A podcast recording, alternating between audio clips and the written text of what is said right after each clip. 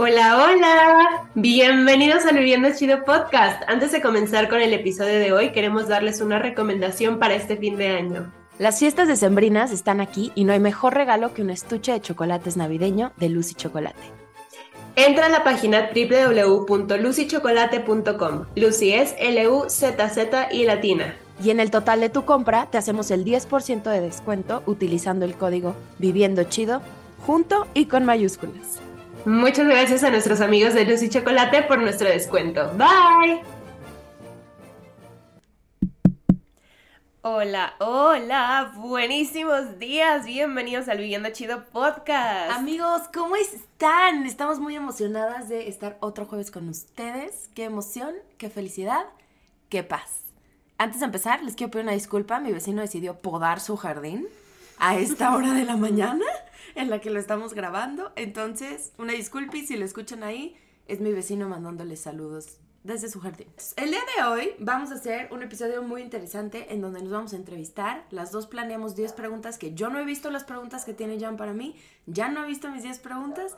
Y en teoría son cosas que nunca nos hemos preguntado. Tal vez sí, pero como tenemos falta de memoria a corto plazo, tal vez no nos acordamos de la respuesta. Yo sí tengo cosas que ya te he preguntado, pero que las historias me encantan, entonces quiero que las odio. pero bueno, nenes, antes de empezar, eh, ¡Ay, va el hack del día! Sí, ya no tiene un gran hack. día. Ya se me había olvidado y yo lo tengo que dar. para todos los que nos gusta manifestar, para esas brujas, brujes, manifestadores, que no tenemos tanto tiempo en las mañanas para chutarnos una gran meditación y un gran escrito en nuestro journal mañanero, les dejo una opción. Pueden poner una cosa que se llama Beautiful Cars se escribe Beautiful, como suena, Chorus. La encuentran en Spotify, en Apple Music, creo que está en todas las plataformas. Ok. Y son como cánticos que te ayudan a manifestar diferentes cosas que quieres. Por ejemplo, puedes escuchar el manifestar un bonito día o abrir como el chakra del corazón o para ah. claridad mental. O sea, como que hay diferentes cosas que puedes tú escoger dependiendo de cómo te sientas. O sea, aproximadamente duran como 3 a 5 minutos. Entonces, como una meditación express para reconectarte en el día. Pues vamos a empezar con las preguntas. ¿Quién empieza? ¿Quieres hacer un chinchampú? Piedra, tijera, favor, Mariana. Mariana empieza esta ronda de preguntas, damas y caballeros. ¿Existen las almas gemelas? Y si exclusivamente tienen que ser pareja. No sé si creo en el concepto de las almas gemelas, fíjate. Creo que sí hay gente con la que tienes una gran conexión que a lo mejor no te puedes explicar de dónde viene, pero a la siguiente no, no creo que tenga que ser pareja. O sea, a ver, pareja meaning amigos, meaning familia, no, no pareja amorosa de novios o esposos o unión libre o como quieran. No creo que tenga que ser algo romántico per se. ¿Qué es lo más bonito que alguien ha hecho por ti? Una carta que me hizo mi abuelis. Cuando cumplí 18, que me iba a mudar del país, me escribió una carta porque ella justo se quedó sola en otro país igual, cuando tenía 18 años. Me escribió una carta súper bonita y me regaló eh, una pulsera que me encanta, que es la pulsera que le dio mi abuelo a mi abuelis cuando le pidió ser su novia. Cada vez que veo esa pulsera me acuerdo de la carta y como de todos los consejos que me dio mi abuelis y, me encanta. Que al final firmó la carta, hice todo mi cariño por siempre, con su letra, todo bonito. Y ese va a ser mi próximo tatuaje también, entonces como que esa carta en específico es de lo más bonito que alguien ha hecho por mí. Me voy a seguir por la leve, pero esta está divertida porque siempre he tenido esta curiosidad. Si tu vida fuera en un mundo de ficción, o sea, sea una saga de películas, una serie, un libro, ¿en cuál vivirías y por qué? Me encantaría vivir en el mundo de Thor, la última película que hizo Taika Waititi porque está cagadísima. Y oh, sería Thor. Esta, cuando la vi, me dio muchísima curiosidad porque ni yo sé qué responder. Pero a ver, ahí te va. ¿Qué historia le contarías a un niño para dormir?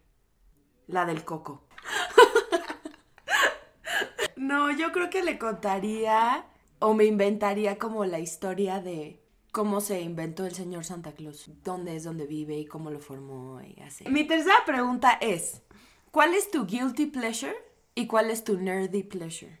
O sea, mi guilty pleasure es ver las Kardashian y mi nerdy pleasure es que cada vez que tengo la oportunidad releo los libros de Harry Potter. Guilty pleasure. Puta, me he echado todos los shows de reality, así de que Love is Blind y esas cosas. Son buenísimos. Y cuando no tengo nada que hacer, me encanta el chisme. Entonces Éale. recurro a ellos. Me encanta. y nerdy pleasure. Cuando tengo un poquito más de tiempo, busco así como artículos interesantes que ha sacado, no sé, la NASA o que ha sacado el Instituto Politécnico Nacional de México, cosas así. Y me leo cosas random. ¡Qué loco! Y una leyendo Harry Potter. Ey, yo, el premio Nobel. Te voy a hacer un disclaimer y un disclosure, pero mis preguntas van subiendo de intensidad. Ah, me toca, ¿verdad? Yes. De todas las cosas que existen en este mundo, si te regresaran en el tiempo, no existe nada de esto, ¿qué hubieras inventado tú? ¿Qué te gustaría haber inventado? El telegrama. Ok. Se me hace un invento súper cool. El telegrama o el fax. Me encantaría ver. Sí, me encantaría. Yo creo que el fax. Me quedo con el fax. Me hubiera encantado ser la persona que es como, inserta una hoja. Y sale en otro lado del mundo. Me hubiera encantado ser la inventora del fax. Confirmo. Esta está dura, pero nos vamos a sincerar con nuestros amigos. Tú te conoces mejor que nadie en este planeta. Ajá. Ahora que están de moda las flags, dame dos red flags tuyas que tú digas, sí podría ser una red flag, y dos green flags que dices, me quedo con estas. A ver, una de ellas. Cuando algo me enoja mucho, mucho, mucho, mucho. O sea, no estoy hablando de un enojo X, o sea, que se te cayó una taza. Sí, sí, nah. que coraje masivo. No, no, o sea, cuando algo de verdad me enoja, tengo una capacidad que es como un superpoder maligno. muy maligno. Porque sé leer muy bien las demás personas y sé que te va a doler que te diga. Oh. No necesito tocarte físicamente para, para hacerte dañarte. daño. Claro, ok. Y eso es un superpoder que no me encanta. Tengo una adicción. Tenía, tenía. Estamos en recuperación. Ok. De comprar en Sara. Ay. Me encanta Sí que estás haciendo red flag. Compro todo en Sara. No, es que a ver, o sea, después surgió como todo este. Toda esta revuelta del fast fashion, que la neta en ese momento yo no tenía tanta conciencia de todo el daño que hacía. La verdad, o sea, para mí era como normal estrenar todo el tiempo.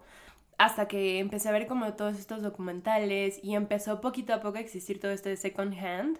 Y mis papás así de, ya, por favor, ¡Para! basta, regrésenla.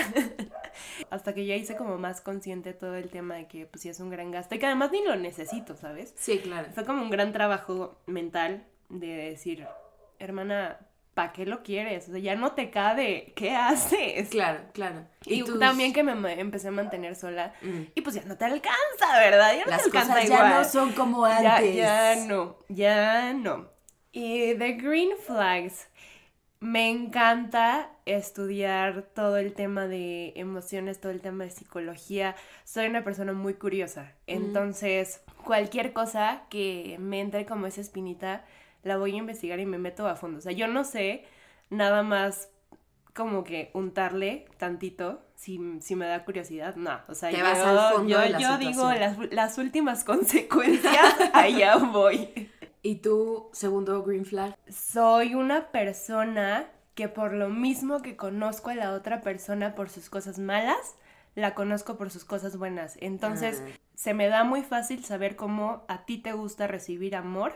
Así como está mi parte roja Ajá. escarlata y está Está la parte parte. linda. Entonces, sí, eso se me hace muy fácil poder distinguir qué le gusta a cada persona. Ay, qué bonito, Rumi. ¿Crees en Dios o en alguna fuerza divina? Sí, ¿Y en qué?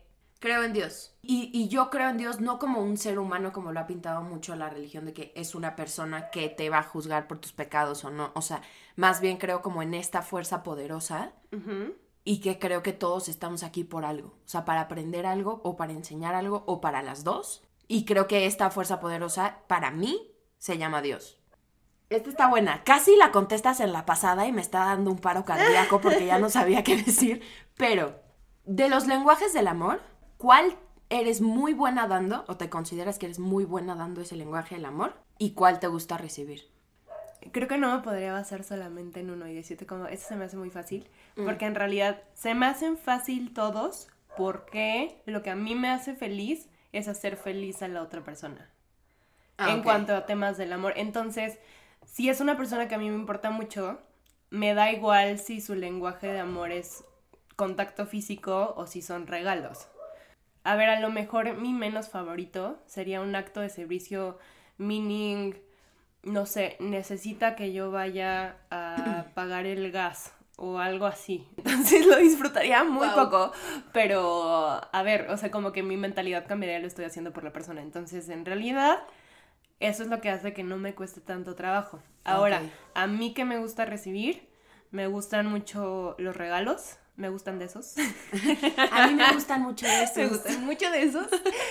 Y no, no me refiero a regalos tipo una bolsa Chanel o algo así. A ver, que si me lo quieren dar, bienvenido sea, Adelante, ¿eh? mira, la Yo no lo voy a regresar, abierta. muchas gracias.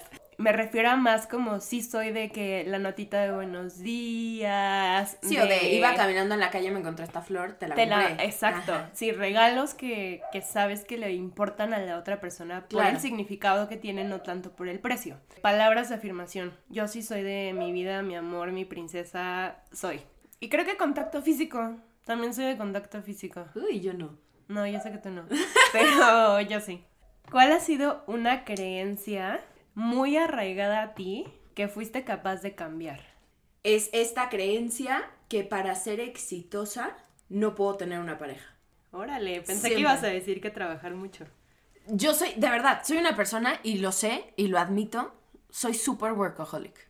Como me gusta tanto, y yo sé que eso es uno de mis red flags, puedo llegar a cambiar cosas muy importantes, sea de familia, sea de amigos, sea de lo que sea, por trabajar.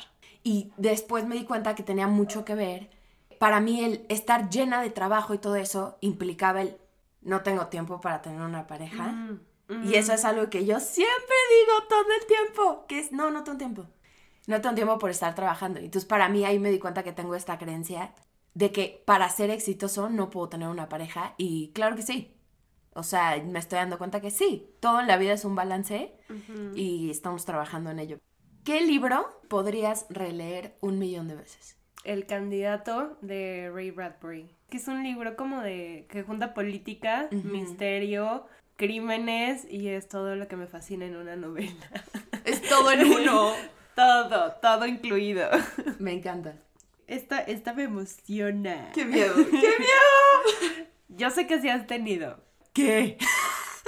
Cuéntanos una de las experiencias paranormales más intensas que has tenido.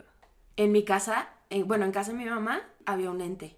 Cuando llegamos a vivir ahí, como que estaba raro, había como una vibra muy extraña, sobre todo en el área de la cocina y el comedor. Y por ejemplo, nos pasaba que yo estaba lavando los platos, enfrente como del lavaplatos hay un- una ventana. Pero en la noche, pues obviamente como la, cuando está prendida la luz se refleja lo que ves atrás, ¿no? O sea, yo me veía lavando los platos. Pero hace cuenta atrás en el marco como de la puerta para ir hacia el comedor, se veía, te lo juro por mi vida, una silueta de una persona. Y a mí me daba pánico lavar los platos en la noche. Y yo decía, es que son dos cosas. O la persona ya imaginaria que me estoy imaginando me ataca, o mi mamá me mata por no lavar los platos.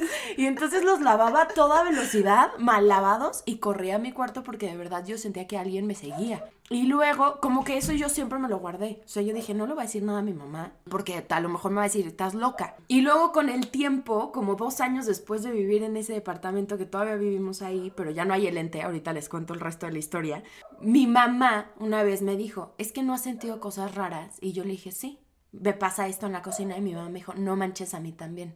Y luego a mi mamá le pasó que recién que nos mudamos, hace cuando estaba dormida y ves que luego como que jalas la sábana pero levantas como el brazo. Ajá. Literal sintió que alguien le detuvo la mano Ay, no. y que ya no la podía bajar, No, no, le no, detuvo las cállate, sábanas. Qué. Y entonces mi mamá obviamente, Ay, no. sí, no, horrible, mi mamá empezó a rezar así de, Dios, por favor, por favor, ayuda, ya sabes. Y ya como que pasó eso. Y luego mi mamá compró como estos como ratoncitos, que son como una especie de artesanía mexicana que no sé de dónde. Según yo es parte como de Chiapas, pero como de la sierra. Tenía dos ratoncitos y mi mamá una vez estaba de que literal viendo la tele y así vio perfecto como el ratoncito se levantó en el aire y se cayó al piso. No, cállate. Y entonces ahí fue como de, no, Me esto voy". está mal. Mi hermano en su cuarto sentía una cosa horrenda. O sea, decía, es que siento una vibra muy rara, ¿no? O sea, pero no era como una vibra... Es que no les quiero decir como de miedo porque no daba miedo, pero ¿Solo era como pesado? que... Ajá, pesado, como que aquí hay alguien que no debería estar aquí, Mm, ¿no? Como incómodo, raro. Y entonces, pero como que los tres nos quedamos callados así, no le voy a decir a la otra persona porque Cada van a creer que estoy loco, sí. claro. Y hasta que mi mamá un día, cuando fue lo del ratón, mi mamá se enojó muchísimo. Y lo único, Y muchísimo. tu mamá, con mis adornos no te metes. No, y además de eso, mi mamá sí a- como que amenazó a esta energía, ente, no sé lo que le quieran llamar, y dijo con mis hijos no te metas. O sea, a mí me puedes hacer lo que tú quieras, pero si le haces algo a mis hijos, yo quemo el departamento. O sea, y literal lo dijo en voz alta, que quemo este departamento. Y entonces, como que fue raro porque a mí me pasó que como que dejé de sentir esa vibra rara, y mi hermano también, pero mi mamá seguía sintiendo la vibra rara y como estas cosas. Entonces, como que a mi mamá le dio mucha paz que nosotros ya nunca le volvimos a decir de la vibra rara porque fue de que, ah, bueno, no Sí, se está metiendo con mis hijos. Y luego le hablaron, Ajá. bueno, mi mamá habló como con este, pues no sé, chamán, como quieran decirle, este, vidente, y fue a la casa y le dijo, sí, efectivamente aquí hay un ente, no es un ente malo, solamente se quiere hacer notar, o sea, quiere decir como, oigan, háganme parte de, ¿no? O sea, yo también vivo aquí, y ya hicimos un ritual, unas misas, vino un padre, o sea, ya sabes, de mm, todo el proceso, y ya, o sea, como que a partir de ahí ya no, no pasó nada. Y después a mi mamá le dijeron que era una persona que venía a protegernos. Pero que como era un ente raro, nosotros lo estábamos rechazando y por eso hacía esas cosas. O sea, por eso veíamos la cosita, por eso... Pero en realidad no era nada malo, pues. Sí, sí, sí. Pero sí, esa ha sido como una de las fuertes, pero me han pasado más cosas súper locas. Les voy a pedir a la pareja de Jan que le pueda adelantar si quiere. Y a los papás de Jan también. ¿Alguna vez has fingido un orgasmo? O sea, no con mi novio actual, pero sí.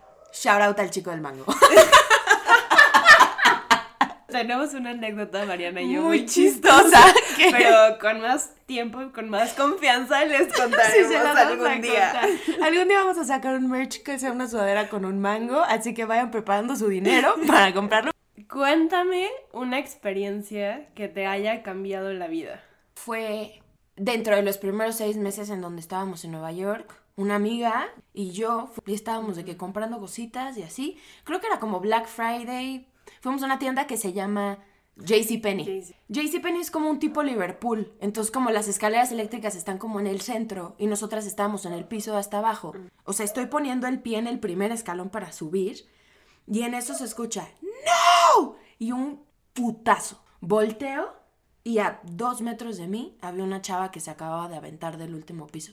Pues decidió como ella terminar con su vida. Y fue una cosa súper extraña porque las dos la vimos y como que no entendíamos qué era lo que estaba pasando. Y como que un mes después real me di cuenta de lo frágil que es la vida y de que cada persona tiene una historia distinta y no puedes juzgar a las personas por las acciones que toman o las que no toman. A mí me A quedan ver. dos preguntas, estoy Puta, a mí me quedan un chorro. Yo preparé 10 y ya como 120. De tu persona favorita, no me tienes que decir quién es. ¿Qué es lo que más admiras de esa persona? Su lealtad. Para mí eso es súper importante. Y no lealtad en un aspecto tóxico, porque ya hablaremos de eso. La lealtad en el sentido en el que podemos no hablarnos seis meses, pero si nos necesitamos, estamos ahí para la otra persona. Y para mí eso es algo que valoro mucho. ¿Tienes algún fetiche? No creo.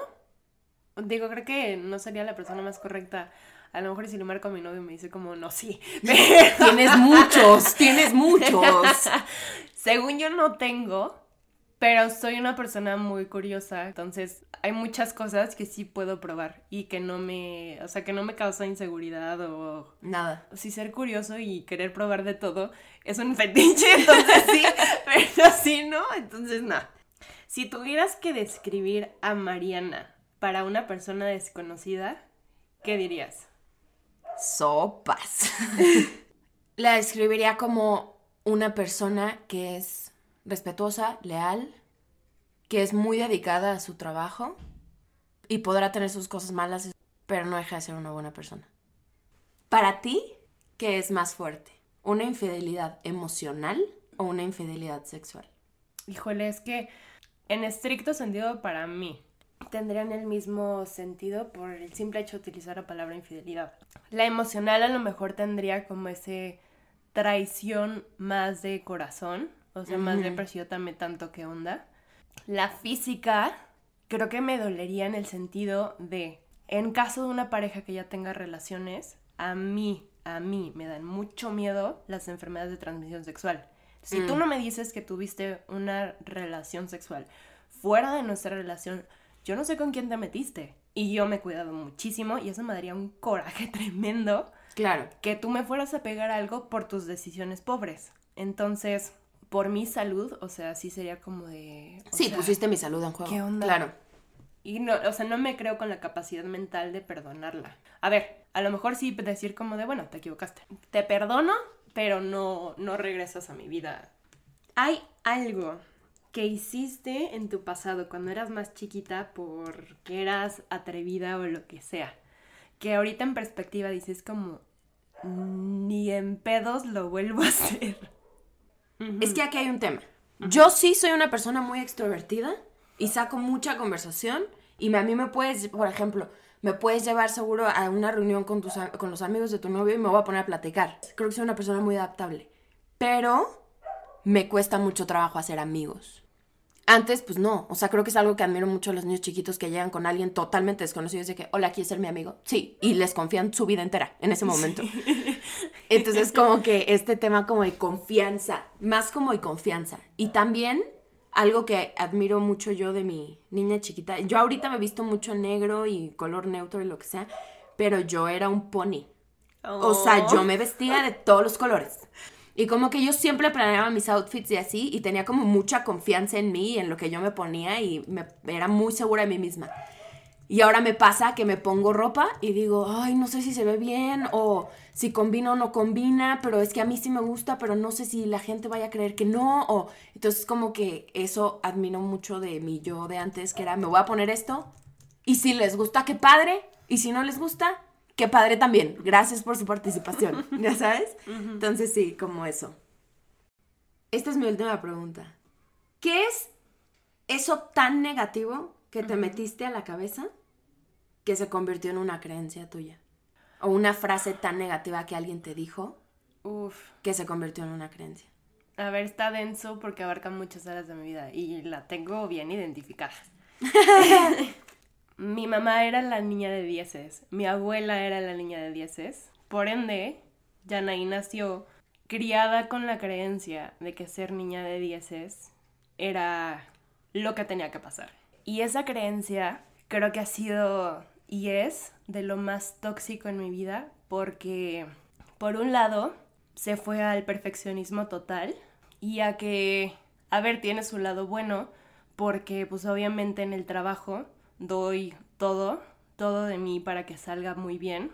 Contraparte, cuando era más chica me causaba mucho conflicto en, en los equipos porque para mí todo el mundo trabajaba muy mal. O sea, había muy poca gente que para mí gusto. Y la verdad es que soy una persona muy inteligente. Eras la de quítate, yo lo hago. sí, sí, o sea, delegar me costaba un trabajo, pero un trabajo. Lo que sí es que desarrollé varias aptitudes y que eso tapó el hecho de que era algo dañino. Claro. Para que vean el nivel de, estrés que me cargaba, o sea, les estoy hablando primaria, ¿eh? O sea, no crean que secundaria y prepa, mi método siguió, siempre. Evolucionó poco a poco, pero empezó en la primaria. Lo que yo hacía era que la primera semana de clases yo escuchaba, yo no hablaba. O sea, a ver, no nada, sigue que buenos días, hola, ¿cómo están?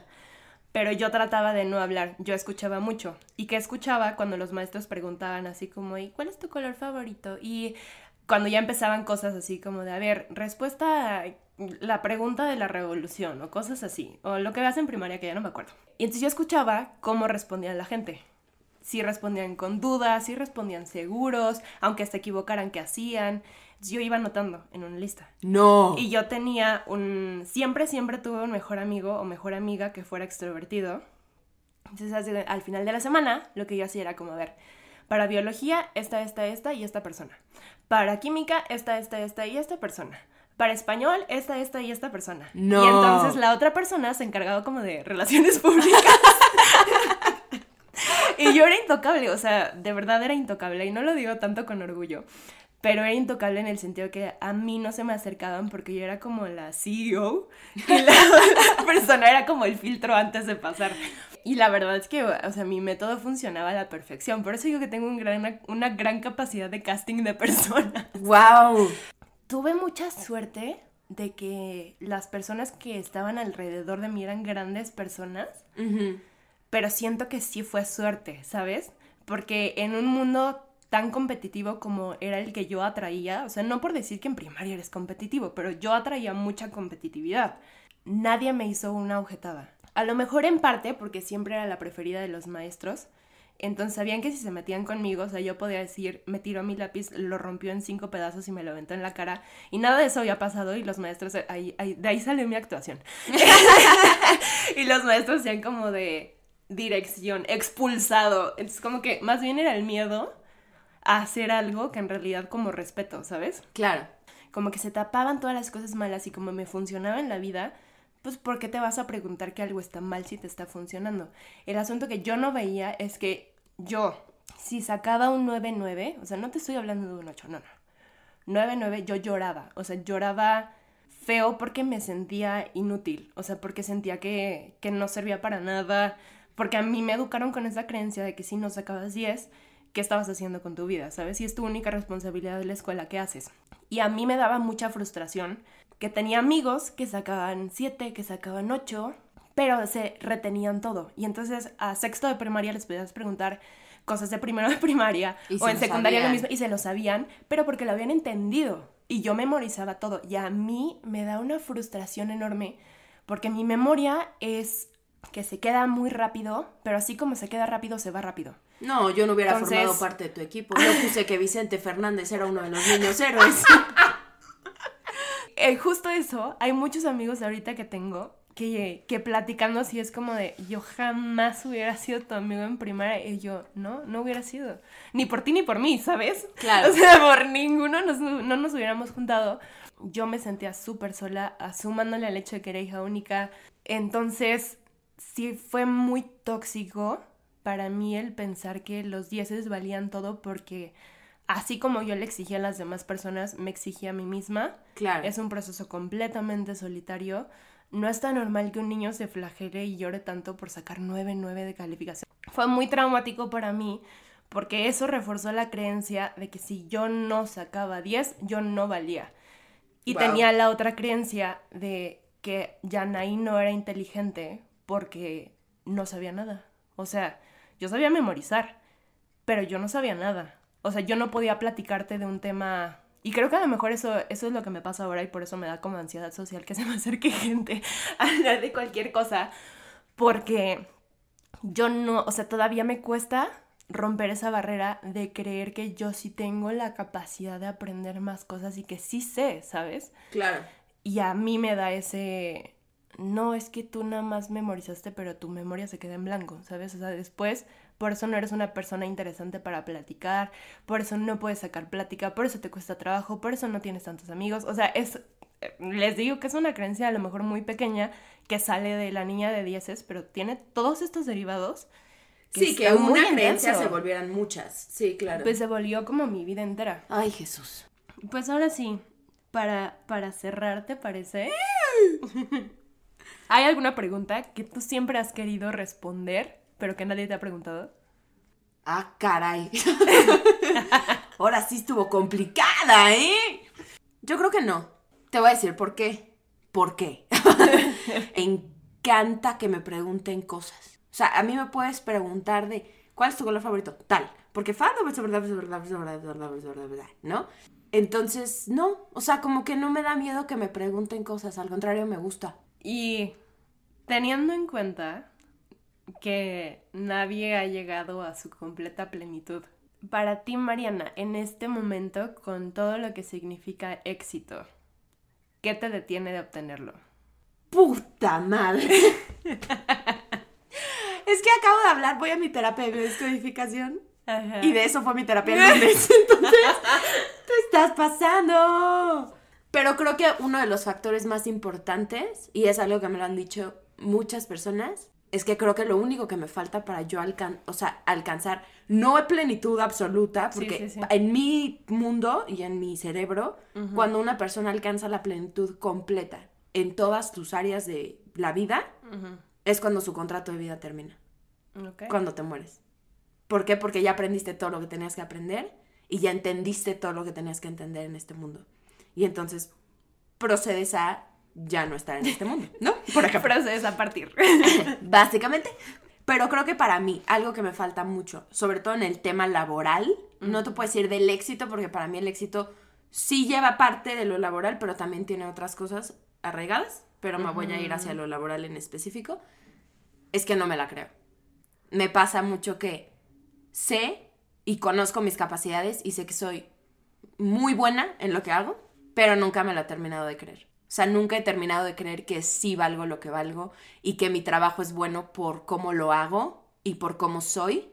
Y entonces creo que eso es algo que me ha detenido y me ha cerrado, me ha hecho que yo sola me cierre muchas puertas por no creer que soy capaz, cuando sí lo soy. Amigos, con este TED Talk concluimos el episodio de hoy. Muchas gracias por escucharnos un jueves más. Qué emoción. Nos vamos a ver el lunes con otra serie de preguntas distinta, una nueva dinámica. Va a estar muy divertido.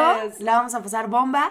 Y bueno, ya se la saben, las redes del el podcast son en Instagram, uh. arroba viviendo chido podcast. Vayan a seguirnos, recomiéndenos con todos sus amigos y pónganos cinco estrellitas en, su aplicación de podcast favorito para que le salgamos a más personas y, nos puedan escuchar. En Spotify nos pueden seguir también al podcast y darle a la campanita para que les avise cada vez que subamos un episodio. Y entre más nos sigan y así vamos a poder crear más comunidad y vamos a poder ser más de los Viviendo Chidos. Y pues bueno, eh, en nuestro último de post de Instagram puede ser el de el Viviendo Chido Podcast, que ya lo dije, se los vuelvo a repetir, ¿por qué no? Arroba Viviendo Chido Podcast o en el de Jan o en el mío, nos van a dejar el emoji del día de hoy. Se van a ir en el menú a la parte de los simbolitos y donde están, están como color coded, están por colores. En la parte de los símbolos rojos hay un signo de interrogación rojo gigantesco lo vamos a poner ahí. Está junto al signo de exclamación blanco. Lo van a dejar en nuestro último post de Instagram, pues en el de, la, en el, de el Viviendo Chido, en el nuestro. Eh, y bueno, vayan a dejarnos ese signo de interrogación. Y otra recomendación del día.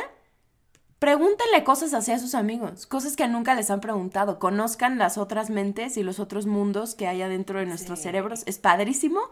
Y bueno, mis redes sociales son en Instagram, arroba Mariana punto esqueda, eso es en Instagram y en TikTok y en Twitter, que no sabemos si va a existir Twitter próximamente o no, porque es un desmadre, pero mientras exista, vayan a seguirme, es arroba mar-esqueda. ¿Cuáles son tus redes, Rumisita? Para mis redes en Instagram me encuentran como arroba Jan Lefman, Jan es J-N Lefman con doble F y una N de niño al final. En TikTok nada más a todo ese nombre sote le agregan un bye que es B grande Y, Jan Lefman, así me encuentran.